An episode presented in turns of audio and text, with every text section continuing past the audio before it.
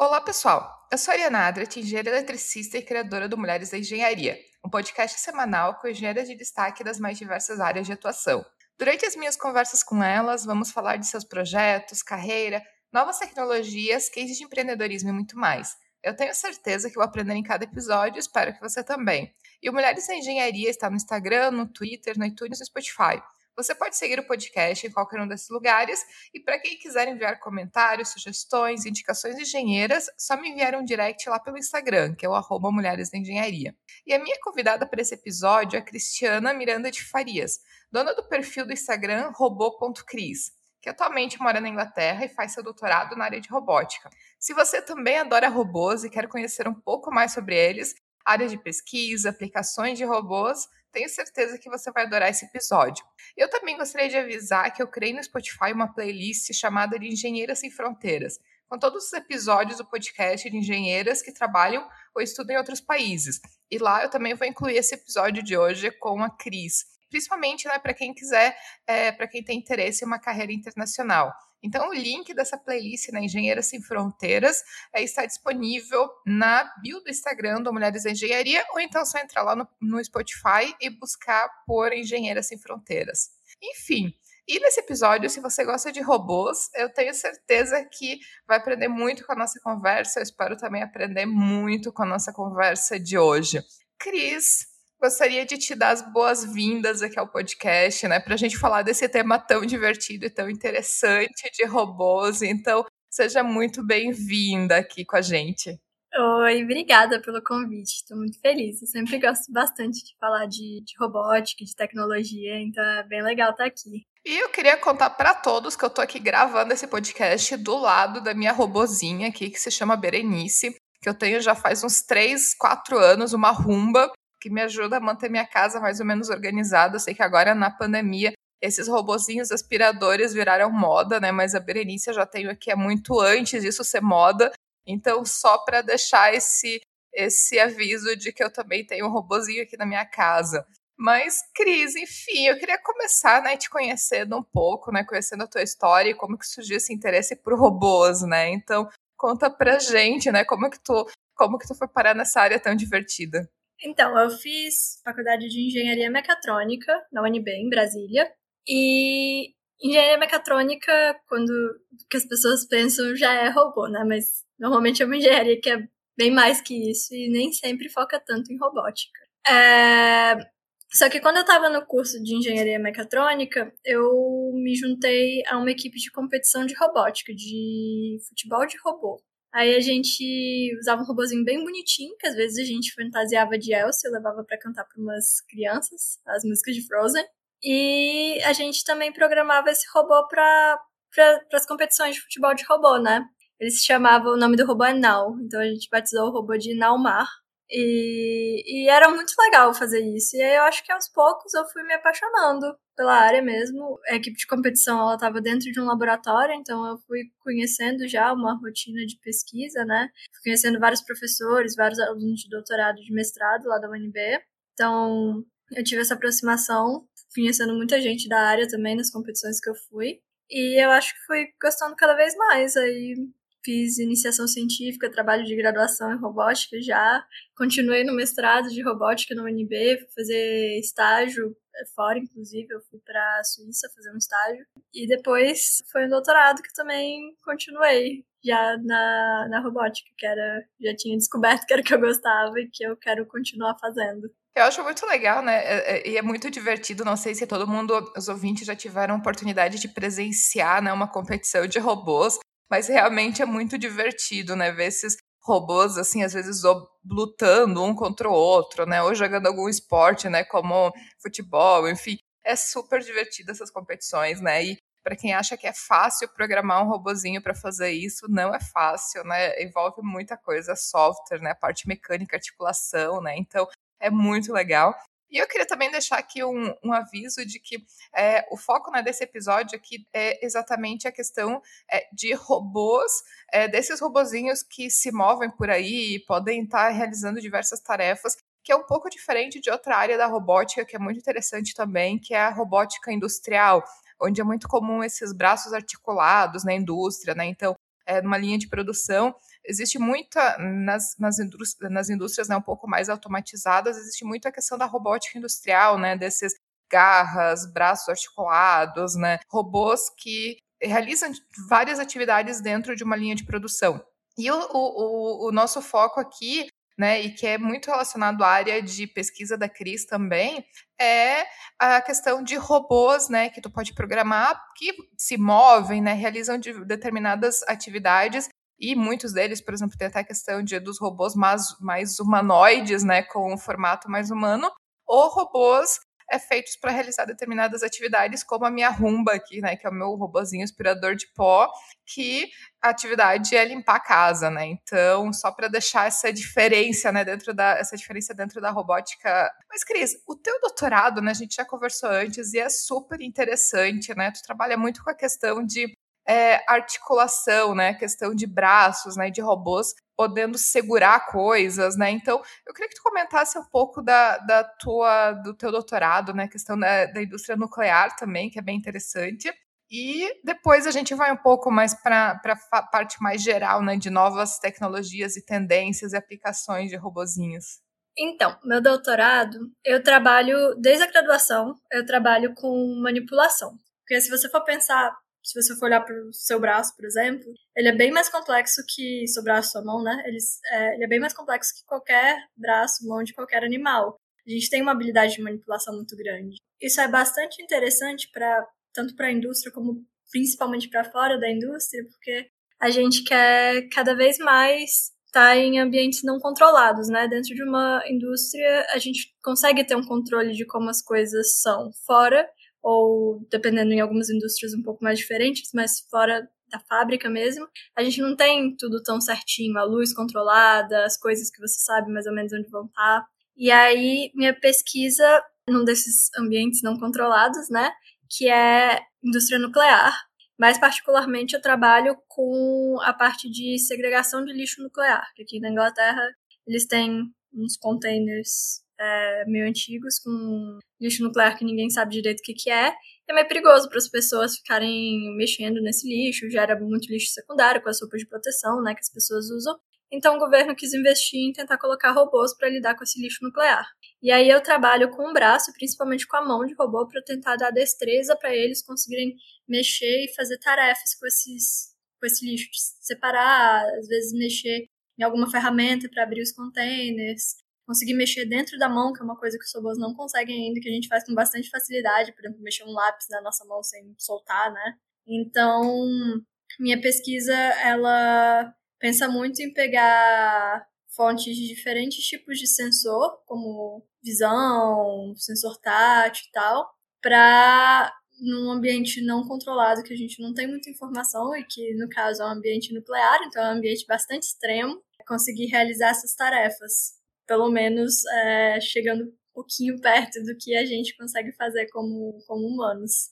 E se pensar né, até a questão do uso de robôs na, na, na, parte nuclear não é novo, né? A gente até viu várias notícias deles usando é, robôs depois que aconteceu o acidente de Fukushima, né? Até para entrar na usina, né? Fazer contenção, enfim. Já é algo que a indústria nuclear ela busca usar há muito tempo, justamente pelo perigo da radiação, né? De ter uma pessoa exposta a esse, esse ambiente. Com certeza. O, o negócio da robótica é que ela, o, os robôs não estão aqui para substituir a gente, eles estão aqui para complementar o que a gente faz ou fazer coisas que a gente não consegue ou não deve fazer. E uma coisa que a gente não deve fazer é entrar num ambiente cheio de radiação, né? Então, é, essa, essa coisa de Fukushima inspirou bastante projeto, porque quando aconteceu o acidente, eles viram uma necessidade bem grande de levar o robô para lá. E com o acidente de Fukushima cresceu uma área bem grande da robótica, que é a área de robótica de resgate, que é que já existia antes até, mas é, foi uma motivação extra, né? Que se tivesse alguém lá, ou até quando um prédio cai, por exemplo, e é muito perigoso para uma pessoa entrar, é muito legal e muito útil ter um robô que possa ir e não botar uma pessoa em perigo para fazer o que for preciso nesses lugares extremos. Mas isso também, né, vai muito nessa área de pesquisa de movimentação, né? Porque, como tu falou, né, numa indústria, por exemplo, é, tu tem controle da posição, né, da localização desse robô e, e dos objetos que ele vai manipular. Mas imaginando um robô entrando num, numa usina nuclear, um teve algum acidente, ou, por exemplo, numa mina, né, que desabou e que precisa entrar para fazer algum serviço de resgate, né? Tu tem toda a questão de regularidade de solo, né, e questão de os objetos que, que vai manipular, né, de totalmente diferentes. Tu tem a questão de variação de luminosidade, né? Então, como que o robô ele vai identificar né, os objetos, né? Porque muitas vezes uma câmera simplesmente não vai ser suficiente. Então, como que também essa questão de software e desenvolvimento, né, disso tudo para essa mobilidade dos robôs, assim, né? É, então, para esses ambientes, tipo a mina ou a indústria nuclear, a indústria nuclear que eu trabalho, sei dizer particularmente bem que as câmeras têm um problema da radiação, né? Então a câmera não funciona muito bem. O sensor que tem nas juntas do robô, que vai dizer a posição que tá, do mesmo jeito que a gente consegue saber a posição da nossa mão, né? é, esses sensores também não funcionam muito bem. Então tem bastante ruído ou erro, ou simplesmente não funciona. Então, é, o que a gente faz para esse tipo de ambiente que é difícil, no caso da mina tem muito pouca luminosidade, então é, tem que lidar com isso. Um jeito de, tem, tem alguns jeitos que a gente lida com isso, tanto em termos de hardware como em termos de software e normalmente são é, a integração do máximo de, de, sensores e de informação sensorial que, que a gente possa ter, né? Porque se a gente não tem tudo bem estruturadinho direitinho, vai ser a partir dos sensores que a gente vai pegar a informação do ambiente. Então, isso passa a ser uma coisa bastante importante para um robô fora fora da indústria, né, fora de um ambiente que você saiba como é que estão as coisas, você conseguir controlar o robô e fazer as coisas. E aí tem a parte de desenvolvimento de sensor, que é uma parte que está crescendo bastante, né? está crescendo bastante desde o começo da robótica, tem, tem bastante coisa, mas tem vários sensores bastante específicos que estão sendo feitos agora. Por exemplo, sensor tátil tem sido cada vez mais desenvolvido nos últimos anos. A gente tem hoje até peles, não, não peles reais, né, mas tipo luvas, uma camada que a gente pode pôr em cima de mãos robóticas, né, para aumentar a sensação tátil que o robô tem. Sensores táteis que podem dar uma imagem até do, do objeto que eles estão tocando a gente tem sensores infravermelhos, a gente tem câmeras de profundidade. Então, desenvolver esses sensores é uma das partes principais, na, é uma das partes de pesquisa principais em termos de hardware. E na parte de software, a gente tem que tratar esses dados desses sensores. A gente tem que entender que dados diferentes vão vir de lugares diferentes, né? É, a informação que a gente pega da visão da câmera do robô, né? vai ser diferente da informação que a gente pega do tato. Então, como que a gente vai fazer esses dois tipos de dado conversar e se entender para talvez reconstruir a forma de um objeto? E óbvio que outros sensores também entram nisso. É, essa é uma parte de software importante e em software tem todo o modelamento também, que a gente precisa descrever o movimento de um robô no espaço, por exemplo, seja um robô móvel que seja um, é, um robô com roda ou com perna ou até um braço só ou um drone. Qualquer um desses robôs a gente vai precisar descrever o movimento deles no espaço. E se a gente estiver fora da indústria, esse movimento não vai ser muito certinho, não vai ser muito. A gente não tem tanta certeza sobre ele. A gente tem bastante incerteza, na verdade. Então a gente passa a ter que modelar esse tipo de coisa com probabilidades, em vez de ser de falar essa linha vai ter essa equação dessa reta, vai ser essa linha vai ter essa equação dessa reta com esse tanto de incerteza, considerando todos esses ruídos. Então, esses são alguns dos desafios, né? E deve ser super complicado, né, justamente por essa incerteza. E eu queria te perguntar como é que tá a questão né, de pesquisa? Quem que está puxando né, a pesquisa hoje? As universidades, né? Existem já empresas né, que tu conhece que estão realmente muito fortes no desenvolvimento de robôs, né, parcerias, é, quem que está incentivando e, e, colocando dinheiro de maneira geral, né? Tu já comentou da indústria nuclear, né? Do governo, indústria nuclear que tem esse interesse, né? Mas de maneira geral, quem que está financiando essas pesquisas hoje em dia? Pesquisa é muito financiada por, por órgão público, né? Em qualquer lugar do mundo. Então, bastante do financiamento que tem para pesquisa mesmo vem de governo e de é, coisas por exemplo, a União Europeia tem um projeto bem grande que se chama Horizon Horizon 2020, que eu acho que acabou, mas eles estenderam, não tenho certeza se eles mudaram o nome, mas projeto grande, né, que financia vários projetos de robótica dentro deles, tem esse da, desse da indústria nuclear, né, que é financiado pelo governo também, mas tem vários subprojetos dentro. É, então, a gente tem financiamento de governos de vários países bem forte, mas também tem vários parceiros da indústria e isso normalmente depende do tipo da indústria que é. No caso do meu laboratório, indústrias que têm algum interesse em coisa nuclear vai, vai financiar a pesquisa que a gente está fazendo, mas é, a gente tem Google, Amazon financiando bastante projetos de robótica dentro de universidade. A gente tem um crescimento bem grande. Aqui na Inglaterra tem alguns projetos, inclusive, junto com a agroindústria, é, de, por exemplo, é, colheita de, de fruta. Aqui tem um problema grande que é, não tem gente para fazer a colheita de tipo morango, essas, essas frutinhas que dão. E aí eles estão querendo automatizar isso também. Então, esse, essa tarefa de pegar a fruta é uma tarefa que, por exemplo, está sendo bastante automatizada. Espalhar algum tipo de, de químico sobre plantação, se, se precisar, né? Bastante coisa na agroindústria está sendo feita. Então, nesse caso, o investimento vai vir da indústria que está relacionada. Tem, como eu disse, eh, no caso da Amazon, aqui na Inglaterra tem a Ocado também, que tem bastante pesquisa, que é. A Ocado é tipo uma Amazon daqui. É, então tem grandes galpões e robôs precisam pegar coisas. Outra vertente que está financiando alguns tipos de pesquisa. A gente tem alguns projetos com medicina, então agora com Covid, isso de todos os lados, desde startup até governos e algumas indústrias relacionadas estão fazendo diversos projetos que robôs é, possam, por exemplo, ajudar na medição de temperatura, de às vezes até dar alguma injeção. Então tem, tem várias áreas diferentes, não tem uma indústria que esteja financiando alguma coisa específica. E tem muita startup também, né?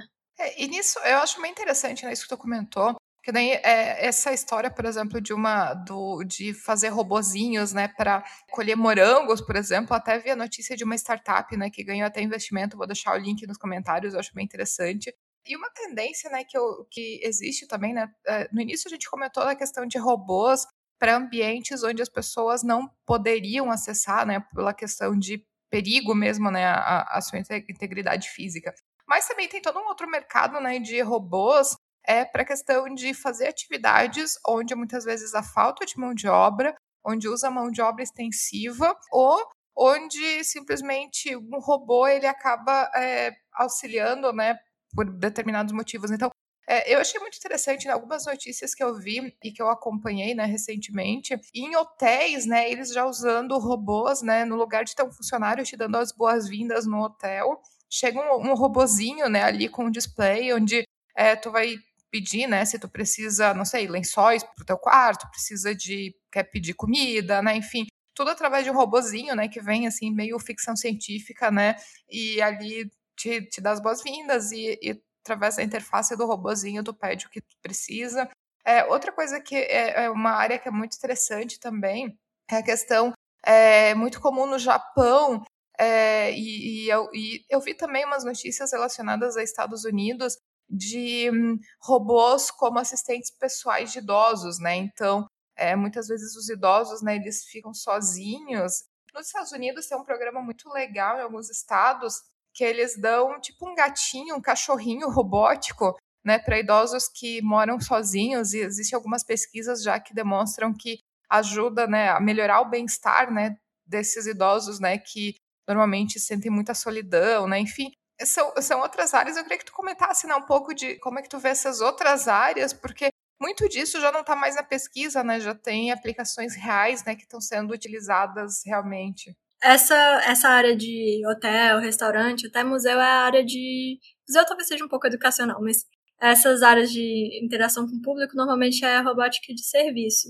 Então, é um robô com uma interface, ou até um reconhecimento de voz, estilo uma Alexa, uma Siri da vida, que você pode pedir alguma coisa e vai passar essa informação para alguma pessoa. Então, esses robôs que atendem, é, atendem pessoas, eu acho que é uma coisa que vai começar a aparecer cada vez mais em vários lugares diferentes, porque eles já, já são comerciais. Tem um robô, ele se chama Pepper. Ele é um robô que eu, eu já vi em várias aplicações desse tipo, de você pedir alguma coisa e tal. Ele estava sendo até usado em alguns hospitais agora com, com Covid. Ele é um robô meio humanoide, ele não tem perna, né? Mas a parte de cima dele é humanoide, ele tem umas rodinhas embaixo, ele tem uma telazinha. Então ele ele tem essa interface, né? Tem uma parte bem grande também de pesquisa é, que realmente está sendo feito hoje de, da parte social da robótica, né? De como o robô vai interagir para com as pessoas mesmo, para a pessoa confiar nele, para existir essa relação. E isso liga muito com a parte de, idoso que você falou agora, né? Eu vi um vídeo ontem de uma senhora que estava com um robô desde antes da pandemia, um robô de companhia mesmo. É, tem alguns sendo desenvolvidos, esse era dos Estados Unidos, mas essa senhora estava falando que durante o isolamento não tinha com quem conversar. Ela meio que criou uma relação com esse robô de realmente ser uma companhia que estava lá e o robô, ele às vezes é, quando ela tava muito tempo sem falar, alguma coisa do tipo, perguntava se ela queria ouvir uma piada, jogar um jogo, como é que ela tava se sentindo, é, se queria conversar, falar com alguém e tal. E o que essa senhora falou foi que quando ela liga pros amigos é só um pouco, não dá pra ficar no telefone com alguém o dia todo. E que o robô normalmente cuidava das necessidades dela com muito mais paciência que os netos dela, os filhos dela, por exemplo, porque é um robô. Então, se ela se esquece de alguma coisa ou algo do tipo, não vai ter julgamento, porque é um robô, né? Vai perder a paciência. Então, tem bastante coisa. É como eu disse, o robô tá aqui para complementar o que a gente, o que a gente é, né? Ele tá aqui para completar complementar as coisas que os humanos fazem. Então é para ajudar, dar essa companhia para os idosos, para fazer tarefas repetitivas. Eu vi uma outra pesquisa bem legal de fisioterapia, que fisioterapeutas fazem movimentos muito repetitivos quando estão reabilitando uma pessoa. Então, tem pesquisas de robótica para automatizar isso. E aí o fisioterapeuta, o médico, que seja, as pessoas do hospital, não vão ter que se preocupar, talvez, em ter que ficar fazendo esses movimentos repetitivos, que às vezes até é bastante para eles, e vão se preocupar, talvez, com a parte mais humana da medicina, né? parte que os robôs não vão fazer, que é dar conforto e o carinho que precise para as pessoas, né? Então, tem, tem bastante aplicação legal desse, desse tipo de, de robô que vai interagir com o público, né? E tem bastante pesquisa dessa parte social de como o robô vai demonstrar algum tipo de emoção ou entender algum tipo de emoção da pessoa que está que tá com ele. Tem bastante coisa. É, eu acho que assim, eu acho muito interessante, mas essa questão especificamente, né, de robôs que cuidam de, de idosos, né, eu acho que é uma questão até um pouco complicada, né? E se a gente for pensar, eu acho que reflete um pouco de como que a gente, como sociedade, falha né, no cuidado com essas pessoas mais idosas, né? No sentido de que elas já não, não transformam né, o seu, a sua mão de obra num trabalho, né? Porque, enfim, passaram anos e anos trabalhando, né? Chegam no final da sua vida e a gente, como sociedade, acho que a gente falha um pouco também no acolhimento, né? A partir do momento que a gente deixa essas pessoas também sozinhas, onde acaba sendo necessário se fazer um robô para poder cuidar, identificar, né, se essa pessoa necessita de alguma ajuda. Então, eu acho uma tecnologia super interessante, né, e muito legal de acompanhar e ver. Mas acho que por outro lado, né, eu também reflito um pouco, né, sobre se isso não, não demonstra também o como a gente, como sociedade, a gente tem falhado, né, com essas pessoas. E, claro que entre deixar a pessoa lá sozinha, né, e desamparada, o robô, ele, ele vai trazer, né, toda a parte de acolhimento, né, emocional para essas pessoas. E é interessante porque esses robôs eles fazem cada vez mais também já pensando é, em gerar esse bem-estar, né? Que nem esses. Eu vou deixar até o link nos comentários né, dessa reportagem que fala sobre os gatinhos e cachorrinhos, né? Que é, se entrega nos Estados Unidos para os idosos, né? E, e, eles fazem de uma maneira, né, que o gatinho, né, pareça realmente um gatinho de verdade, né, que realmente, né, faça com que os idosos eles tenham esse senso, né, de acolhimento, de sentir o gatinho no colo, né, fazendo, ronronando, né, então é de ter realmente esse acolhimento social, né, para essas pessoas, mas eu vejo que, por outro lado, a necessidade desses robôs demonstram que talvez a gente, como sociedade, a gente falhou em algum momento, né? Então, acho que a gente também tem que refletir sobre o uso da tecnologia, né? Por mais que seja legal usar, usar a tecnologia, mas até que ponto, né, que a gente vai delegar tudo à tecnologia. Então, acho que é um ponto interessante. É isso, com certeza. A gente não pode ter robô agora para ficar com o idoso, vamos deixar eles para lá com os robôs. Óbvio que não é isso, né? Idealmente o robô estaria lá junto com a família para ser um extra. O robô também pode é, ter toda a parte médica, que é uma ajuda extra que as pessoas não poderiam fazer. Não devia ser a pessoa estar tá sozinha e a única companhia é o robô. Com certeza, a gente, no momento que chegou nisso, a gente falhou, mas é legal existir. E, e, até dessa questão, por exemplo, de, de ter robôs, né? De que nem tu comentou de robôs de atendimento ao público, né? Eu acho muito interessante, por exemplo, se alguém que vai num hotel mais moderno, por exemplo, vê um robozinho chegando na porta do quarto, eu acho que assim, tem aquela excitação, né, de ah, um robô aqui, né, toda aquela curiosidade, né, enfim, né, como algo algo interessante, divertido, enfim. Mas quando a gente pensa, por exemplo, de robôs no atendimento em hospitais, né, eu acho que aí o público já é muito mais variado, né, e é um público muito mais variado no quesito de conhecer ou desconhecer a tecnologia. Então, como que tu acha que essa interação, né, esse recebimento pelo público em geral, de ter robôs como atendimento ao invés de uma pessoa real? Então, é, tem pesquisas para como isso deve ser feito para as pessoas aceitarem mais. Mas acho que como qualquer tecnologia nova tem uma, uma desconfiança das pessoas. Mas é isso, o robô não vai, não vai substituir totalmente a pessoa, né? Vai fazer coisas que talvez não sejam tão legal a pessoa que estaria nesse atendimento de frente fazer. Tipo, se você for pensar nesse no momento atual com o Covid, uma pessoa que está lá na porta do hospital, naquela triagem inicial, medindo a temperatura de todo mundo que vem sintoma de Covid ou não, é, seria muito melhor ter um robô fazendo isso. A gente tem, até tem algumas soluções automatizadas já, mas pensando em doenças infecciosas, é melhor talvez a pessoa nessa triagem não estar tá exposta, né? Então um robô ali entra como proteção mesmo, mais do que qualquer coisa. E aí essas pessoas poderiam ter outras tarefas que talvez sejam melhores para elas, né? Realmente, como eu disse, esse cuidado é, público. Mas eu ainda, eu pessoalmente, acho que as pessoas com qualquer tecnologia nova têm bastante desconfiança, né? Então eu consigo ver um mundo que vai colocar robô no hospital e vai ter várias pessoas falando alguns absurdos e algumas coisas que talvez sejam até válidas, de robô vai ter uma câmera, né, que vai estar tá te filmando. Então, segurança de dados é uma coisa bastante importante que eu acho que as pessoas estão entendendo cada vez mais hoje em dia. Então, talvez se o robô tiver algum algoritmo de machine learning, de aprendizado, né, que vai usar esses dados para aprender alguma coisa, eu acho que é, é bem válido ter alguma desconfiança e é muito importante ter uma, é, uma, um comitê de ética, um estudo, inclusive, de ética, de, de implicações, é, inclusive legais, para todas essas tecnologias, né? Tu tocou num assunto legal, né, que é a questão de proteção de dados, né? A gente tem no Brasil a LGPD, né? Tem na Europa, né, uma lei. Na verdade, a, a LGPD ela foi muito inspirada na, na lei de proteção de dados europeia, né?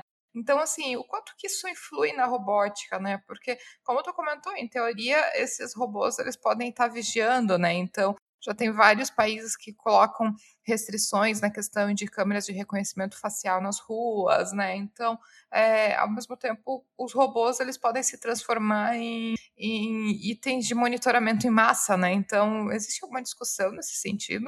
Existe uma discussão que está bem na sua infância, né? A minha visão é que essas tecnologias foram, de repente, teve um boom é, de tecnologia que muito dado, né?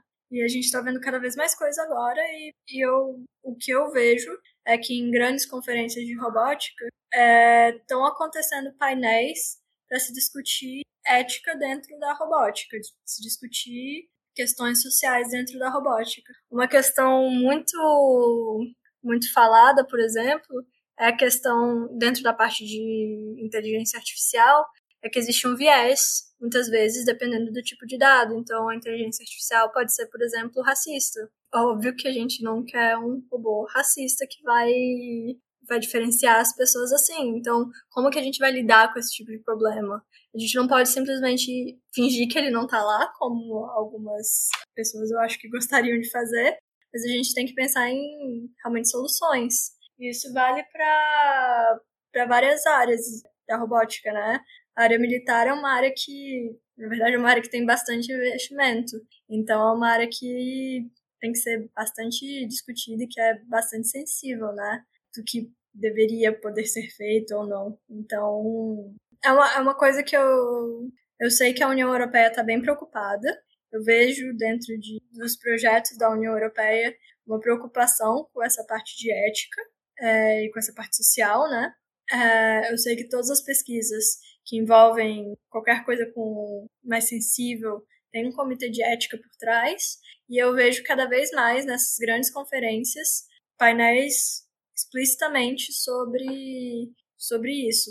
Mas falar que existe uma discussão muito funda já, eu acho que não. Eu acho que tá, pelo menos eu nunca vi nada muito, muito aprofundado sobre isso, não.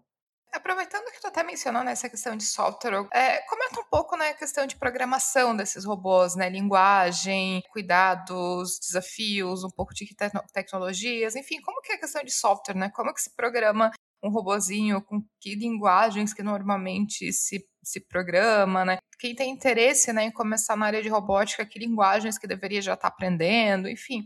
É, o que, que tu tem a dizer nesse, nesse quesito? É, eu acho que as linguagens que as pessoas mais usam dentro da robótica são C++, eu acho que é a linguagem que mais se usa, mas Python tá logo ali atrás.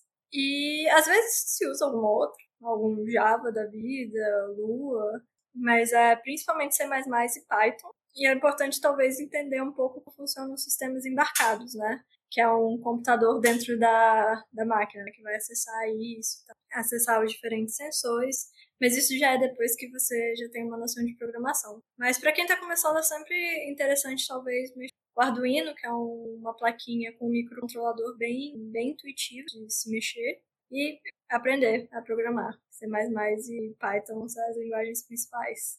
E tu comentou, né? A gente no início já comentou que tu tá fazendo teu doutorado na Inglaterra. É, eu queria, né, como eu gosto de trazer aqui também várias engenheiras, né, pelo mundo, até porque eu sei que tem muito ouvinte, né, que gostaria de também ir para outro país, né, gostaria de fazer um mestrado, um doutorado, trabalhar em outro, outro país. Eu queria que tu comentasse um pouco também sobre a seleção, né, da, da universidade onde tu estuda hoje, a questão de bolsa de estudo, né, como é que tu conseguiu, enfim, se tu desse alguma orientação, os passos a passo a passo, onde buscar, né, para quem talvez tenha interesse em fazer um doutorado fora do país, enfim, eu acho que é super válido, super interessante. Pro meu doutorado, eu achei minha vaga. Existem umas listas de e-mail de robótica, né, que eles publicam bastante vaga. Seu e-mail, sua caixa de entrada talvez fique um pouco lotada, mas você vai receber bastante e-mail com vaga de. Tem poucas, mas tem algumas de mestrado, muitas de doutorado, algumas de pós-doutorado, algumas até em empresas, além de chamadas para conferências e algumas outras notícias. Então, essas listas de e-mail que existem na robótica, eu não sei dizer se existem em outras áreas também. Elas são, são bem legais, eu posso mandar o link. E aí, para mim, o meu processo foi: eu vi uma vaga é, nessa lista de e-mail. Na Europa, normalmente você se aplica direto com o, a pessoa que vai ser seu orientador ou laboratório. Normalmente, pelo menos dos processos que eu vi, não tem aquele processo tão formalizado como nos Estados Unidos, né? Que vai ter uma plataforma da universidade, você não vai escolher seu orientador diretamente nem nada. Na Europa é, é direto com a pessoa que você quer trabalhar, que você vai até já ir criando essa relação, né? Aí, nesse caso, eu vi essa vaga. Eu gostei bastante dela. Eu preenchia, no caso, bem direitinho os requisitos dessa vaga. E aí eu, eu me apliquei, teve uma entrevista, que foi uma entrevista com, no caso, eu não esperava, mas foi uma entrevista com bastante pergunta técnica. Além dessas perguntas técnicas, eu fiz uma apresentação sobre, sobre mim. É muito interessante quem for aplicar para vagas no exterior ter uma apresentação sobre você montada, porque algumas pessoas pedem, né? E aí, depois disso, eu, eles me retornaram, né? Eu tinha sido aceita. As vagas na Europa normalmente já vêm com bolsa, então você não tem que aplicar para bolsa separadamente. É, o laboratório já me oferecia uma bolsa. E aí depois foi a aplicação direto com a universidade, né? É, fazer toda a burocracia de traduzir o diploma, traduzir o histórico. É, a UNB tem uma nota um pouco diferente das outras universidades do Brasil, então tentar traduzir para as pessoas entenderem como, como eram minhas notas foi uma dorzinha de cabeça. Mas aí depois de todo esse processo burocrático, é, tem um processo de visto também, né? E, e, e para mim foi meio que isso, foi uma, foi uma aplicação bem direta. É, além dessas listas, eu sei que tem o site Find a PhD também, que eu já vi bastante gente usando, meio que isso. Muito bom, Cris. É, eu queria também, assim, para quem tem mais interesse né, em conhecer essa área de robótica, né, tu tem alguma indicação de site, de portal, de material onde encontrar é, informações, enfim, né, até para quem às vezes gostaria né, de conhecer mais, para saber se segue na área ou não, enfim. Tem alguma recomendação? Se você quer aprender robótica, tipo, os conceitos, da parte matemática por trás e tal, tem um, uma série de vídeos de um professor super famoso de robótica de Stanford, que ele botou os vídeos dessa, dessa matéria que ele deu de robótica no YouTube. E é impressionante o número de pessoas que eu converso que eu descubro que aprendeu robótica com esses vídeos.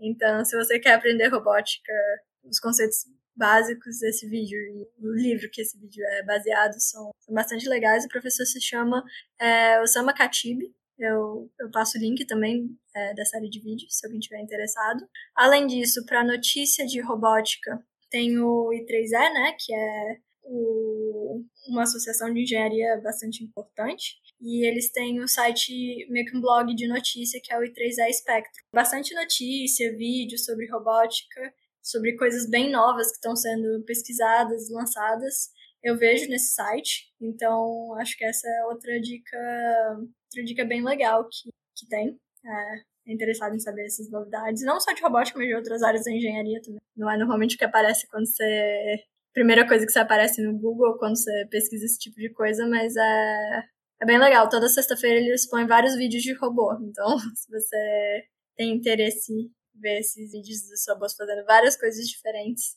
é, esse é um site bem legal. E também, para quem quiser acompanhar, né, siga a Cris lá no Instagram, né, que começou agora a divulgar mais coisas de robótica, né, então aproveita e já faz o teu jabá aqui também. Sim, eu tenho, eu resolvi ano passado, mas estou fazendo mais esse ano ainda, né, eu resolvi que eu queria fazer um pouco de divulgação científica, porque a área da robótica é uma área que pouca gente sabe sabe sobre, né? É, não é uma área fora da ficção científica, a galera não tem muita noção das coisas. E aí eu resolvi que eu queria fazer um pouco de divulgação científica e criei um Instagram para falar um pouco tanto da minha rotina de pesquisa, do doutorado, das coisas que eu faço, como para compartilhar conceitos de robótica ou notícias de tecnologia e tudo mais. O Instagram é robô.cris e quem quiser me seguir, vou ficar muito feliz. Cris, quais são as tuas previsões de futuro, né? Tu acha que a gente no futuro vai ter todo mundo em casa uma robozinha assistente pessoal como nos Jetsons, assim? O que que tu vê de, de tendência, assim, se tu pudesse imaginar o mundo da robótica daqui a 30, 40 anos, assim, o que tu acha que, a que ponto que tu acha que a gente vai chegar com os robôs, agora fazendo um pouquinho de exercício de futurologia? Eu acho que robô pessoal dentro de casa vai ser uma coisa que nem 30, 40 anos, eu acho que é uma coisa que já tá começando a acontecer, né? Eu, particularmente, posso estar bem errada, mas eu, particularmente, não vejo uma robozinha que nem a Rose dos Jetsons, que é uma robozinha que faz tudo. Eu vejo uma casa com vários tipos de robôs diferentes integrados. Talvez alguns é, robôs na sua cozinha, fazendo algumas atividades junto com uma impressora 3D, ajudando a, sei lá, imprimir qualquer coisa. Algumas tarefas domésticas vão ter talvez um rumbo super melhorado. Eu acho que as casas vão ser muito mais inteligentes integradas, né? A gente tem internet das coisas integrando todos os aparelhos cada vez mais. E a gente tem é, uma tendência grande de ter robótica na nuvem também, né? Então, essa integração é, vão ser, eu acho que vários aparelhos robóticos, talvez não o humanoide que você está imaginando, né? Mas vários aparelhos robóticos se comunicando para fazer várias coisas dentro, dentro da sua casa. Ou fora também. Eu, eu acho que a robótica tá. A gente está explorando várias áreas diferentes dentro da pesquisa. A gente está querendo dar cada vez mais habilidades para os robôs, então construção civil eu acho que vai ter bastante, bastante robótica dentro. Tem uma área da robótica super legal que está crescendo bastante, que são robôs modulares que se combinam para formar uma coisa maior. Então, eu acho que isso é uma área que está bem na, na, sua infância, né? Praticamente Transformers da vida real. Sim, a pesquisa, eles estavam fazendo essa pesquisa no laboratório que eu estava na Suíça. Eles estavam tipo, fazendo, por exemplo, uma cadeira. Os robôs se juntavam para fazer uma cadeira. E a cadeira é, podia se adaptar para uma pessoa com problema de acessibilidade, podia se adaptar para altura e qualquer coisa, né? Então eu vejo bastante coisa nisso. Existe bastante pesquisa, eu falei de pesquisa médica dentro de hospital, mas existe a pesquisa médica aplicada nas pessoas, né? A pesquisa de prótese, coisa com eletroestimulação para fazer pessoas com deficiência talvez conseguirem mexer. Por exemplo, cadeirante conseguir pedalar uma bicicleta é uma coisa que já existe. Então, eu acho que daqui a 30 anos isso vai ter crescido muito mais também. A gente vai ter robôs é, dentro de restaurantes, talvez não só atendendo as pessoas, como é uma coisa acontecendo, né? Mas daqui a uns 30 anos eu acho que a gente vai ter bastante robô realmente lidando com a, com a comida, talvez não necessariamente cozinhando. Eu acho que ainda num restaurante eu gostaria de um toque humano é, para temperar minha comida, mas talvez lidando com embalar comida, montar alguma coisa. Descascar batata, descascar verdura, Sim. né? Toda essa parte mais, mais automática, né? É, ou até, por exemplo, numa padaria, o robô pegar o pão, colocar na embalagem, dá, a gente tá desenvolvendo bastante coisa de manipulação para conseguir ter a manipulação desse tipo de objetos, né? Ter a destreza para mexer com comida eu vejo, na verdade, eu vejo daqui a 30 anos a gente vivendo num mundo com um robô integrado em quase todo tipo de serviço ou indústria e crescendo ainda, né? Porque as pesquisas que se tem hoje, como é, a gente conversou no começo, são para sair desse ambiente estruturado das empresas e para fora, né? Então, daqui a 30 e 40 anos a gente vai ver uma expansão disso ainda. Um robô dentro de casa e os serviços que a gente tem fora provavelmente com muito mais carro autônomo, dirigindo pela, pelas ruas, mais explorações, é mais, mais, é, mais explorar outros planetas, né? Também, que a gente tem os robôs em Marte hoje, mas talvez a gente consiga colocar algum tipo de robô em algum outro lugar além de Marte. Então, tem bastante é, pesquisa de robótica hoje também para limpeza da órbita da Terra. Então, é outra coisa que a gente vai ver mais sobre o espaço. Então, eu acho que em 30 anos é, vai ser vai ser comum você olhar para o lado ter um robô cuidando de qualquer coisa. E como que tu vê assim os robôs eles vão ser programados para terem mais sentimentos assim, né? Como é que tu vê essa questão, né, da é, dessa integração e também assim de de, da questão da gente ver muito né, nos filmes de ficção científica de uma revolta dos robôs, né? Isso é como que como educar né, as pessoas para de alguma maneira assim demonstrar que não, né? Os robôs eles não vão se revoltar contra os humanos e é, acabar com a raça humana, né? Como é que tu vê assim essa questão da, da inteligência, né, realmente dos robôs? A gente não tem, a gente não está nem próximo de ter um robô com uma inteligência própria, realmente sentimentos próprios, né? Então, pelo menos no, no futuro visível, isso não é uma coisa que a gente tem que se preocupar. Eu não falo que isso nunca vai acontecer, porque nunca se sabe para onde a tecnologia vai, né? O que, que vai ter daqui a, sei lá, 100 anos. Mas no futuro, 30 anos, definitivamente a gente não vai ter robôs se voltando contra a gente. Um algoritmo de inteligência artificial é, no final, um algoritmo pegar vários dados e fazer uma regressão com esses dados. Então, os algoritmos de inteligência artificial eles vão depender dos dados que a gente tem. Então, não há uma inteligência. É, é difícil já descrever o que é inteligência na gente, né? Mas é, fingindo que a gente consegue ter uma descrição boa do que é inteligência das pessoas, os robôs não estão próximos de ter isso. A gente teria que entender melhor a gente antes de conseguir dar isso para um robô. Mas sobre os robôs ter sentimentos, não ter sentimentos, porque eles não vão ter sentimentos tão cedo. Mas sobre os robôs demonstrarem sentimentos, isso é uma coisa que com certeza vai acontecer em, em pouco tempo, porque para as pessoas confiarem nos, robôs, para eles serem amigáveis, até para esses robôs de companhia que a gente falou mais cedo, eles precisam demonstrar algum, algum tipo de sentimento para existir mais sociabilidade entre eles, né? Não vai ser um sentimento real, mas pelo menos uma demonstração disso para a interação com as pessoas.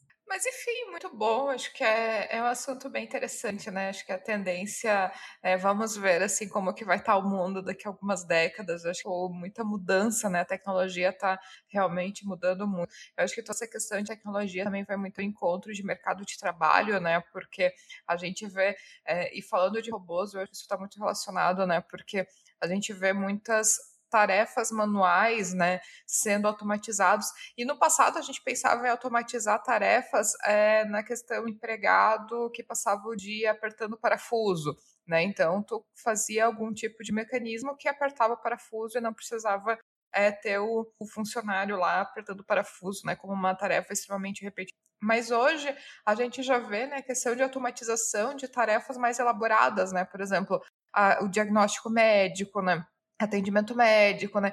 atividades que já se começa né, a falar em, em, automatização de atividades que não são mais aquelas atividades que a gente pensava como super de base, né? Já são atividades um pouco que normalmente são feitas por pessoas já um pouco mais qualificadas. E quando a gente pensa nisso, eu acho que é um grande, um grande problema né, que a sociedade vai ter que lidar é como requalificar a sua mão de obra, né? Porque ao mesmo tempo que a gente vê a tecnologia automatizando, né, e os robôs ajudando muito nisso, né, automatizando muitas, muitos postos de trabalho, a gente vê, claro, muitas outras oportunidades surgindo em outro lado. O problema é que se está automatizando postos de trabalho de pouca qualificação e se está gerando muita necessidade por pessoas de alta qualificação, né? Então, programadores, desenvolvedores, engenheiros, né? Pessoas que possam trabalhar com tecnologia. E a gente não pode simplesmente pegar uma pessoa que a gente eliminou né, sua função de trabalho de apertador de parafuso e colocar ela para programar software, né, que é outra demanda da sociedade. Então, a questão dos robôs, eu acho que a gente pensa muito né, em como requalificar a mão de obra, né, porque os robôs, eles vêm realmente, claro, uma parcela dos robôs é para explorar Marte, né, que são coisas novas, né, onde realmente não está substituindo nada, mas sim está ampliando né, os, os limites né, do que a gente consegue fazer hoje. Mas a gente tem sim uma parcela dos robôs que vem para substituir atividades de hoje e né, como, como a gente vai lidar com isso como sociedade, né? Eu acho sempre muito repensar a sociedade com qualquer tecnologia nova, né? E a robótica é esse caso, que é o mesmo caso que aconteceu lá na primeira Revolução Industrial, né? Que tirou o cara que apertava parafuso e o que, que vai fazer com essa pessoa, né? Então, é o que a gente tem que pensar hoje. Lá atrás apareceram outras demandas para essas pessoas, não necessariamente vai acontecer exatamente do mesmo jeito com a gente automatizando essas tarefas mais mais complexas, como você disse. Mas eu acho que é uma, uma questão muito importante é, governos e organizações fazerem isso com fazerem essa transição, né, com bastante responsabilidade, pensando talvez desde antes do problema acontecer já em uma legislação, é, em como vai ser o, o futuro do emprego, como que vai ser essa requalificação das pessoas, se talvez seja necessário pensar em outras alternativas, como seja a renda básica universal ou alguma outra coisa. É, eu acho que é muito importante a gente não simplesmente colocar uma tecnologia e deixar as pessoas desamparadas, porque a tecnologia ela tá lá para tirar as pessoas de trabalhos maçantes e repetitivos, ou que elas não necessariamente deveriam estar tá focando e poderiam estar tá focando em coisas muito muito melhores, né? Seriam muito mais úteis, é, focando em outras coisas que um robô não pode fazer. Mas a gente quer realmente que o robô complemente as pessoas, não substitua. E quando essa substituição acontece, a gente nunca pode deixar a pessoa desamparada, porque não é esse o propósito da, da robótica. O propósito é ajudar e melhorar a vida dos outros, não deixar alguém sofrendo por causa disso. Por isso eu vejo legislação como uma coisa muito, muito importante que tem que ser feita junto. E por isso é muito importante ter essa discussão sempre sobre ética e sobre todas as implicações da tecnologia antes dela estar tá, tá aqui. Exatamente, né? Acho que assim, a gente é, é uma evolução, né? uma jornada, né? Essa jornada rumo à tecnologia, né? A, a integração né? dos robôs com a nossa vida. Mas enfim, Cris, eu queria te agradecer muito também pela nossa conversa, pelo nosso bate-papo aqui. Eu queria pedir para tu também deixar uma mensagem final aos nossos ouvintes, né? Uma indicação, recomendação, dica. Enfim, espaço é teu aqui também para uma mensagem final. Ah, primeiro eu queria agradecer, é sempre muito legal participar, participar desse tipo de conversa. É, sempre gosto muito de, de falar de, de robótica. E acho que se, se é para dar uma dica, a vida não é só de trabalho, então, como robótica é uma, é uma parte bem grande da ficção científica, vou dar uma dica de livro de ficção científica para um clássico para qualquer um que, que goste bastante do tema, é ler os livros é, do Asimov, que são os livros que têm as famosas três regras da robótica, né? Três leis da robótica robô não pode machucar as pessoas e, e tudo mais. Então, acho que essa é a dica que eu deixo aqui. E, de novo, muito obrigada pelo convite. Cris, quero te agradecer muito pela tua presença aqui no podcast. Muito obrigada. E se você que está ouvindo tiver algum comentário, crítica, sugestão, só enviar um direct lá pelo Instagram, que é o arroba Mulheres na Engenharia. E se você gostou desse episódio, ficarei muito feliz se puder compartilhar com outras pessoas que podem gostar também. Um abraço e até o próximo episódio.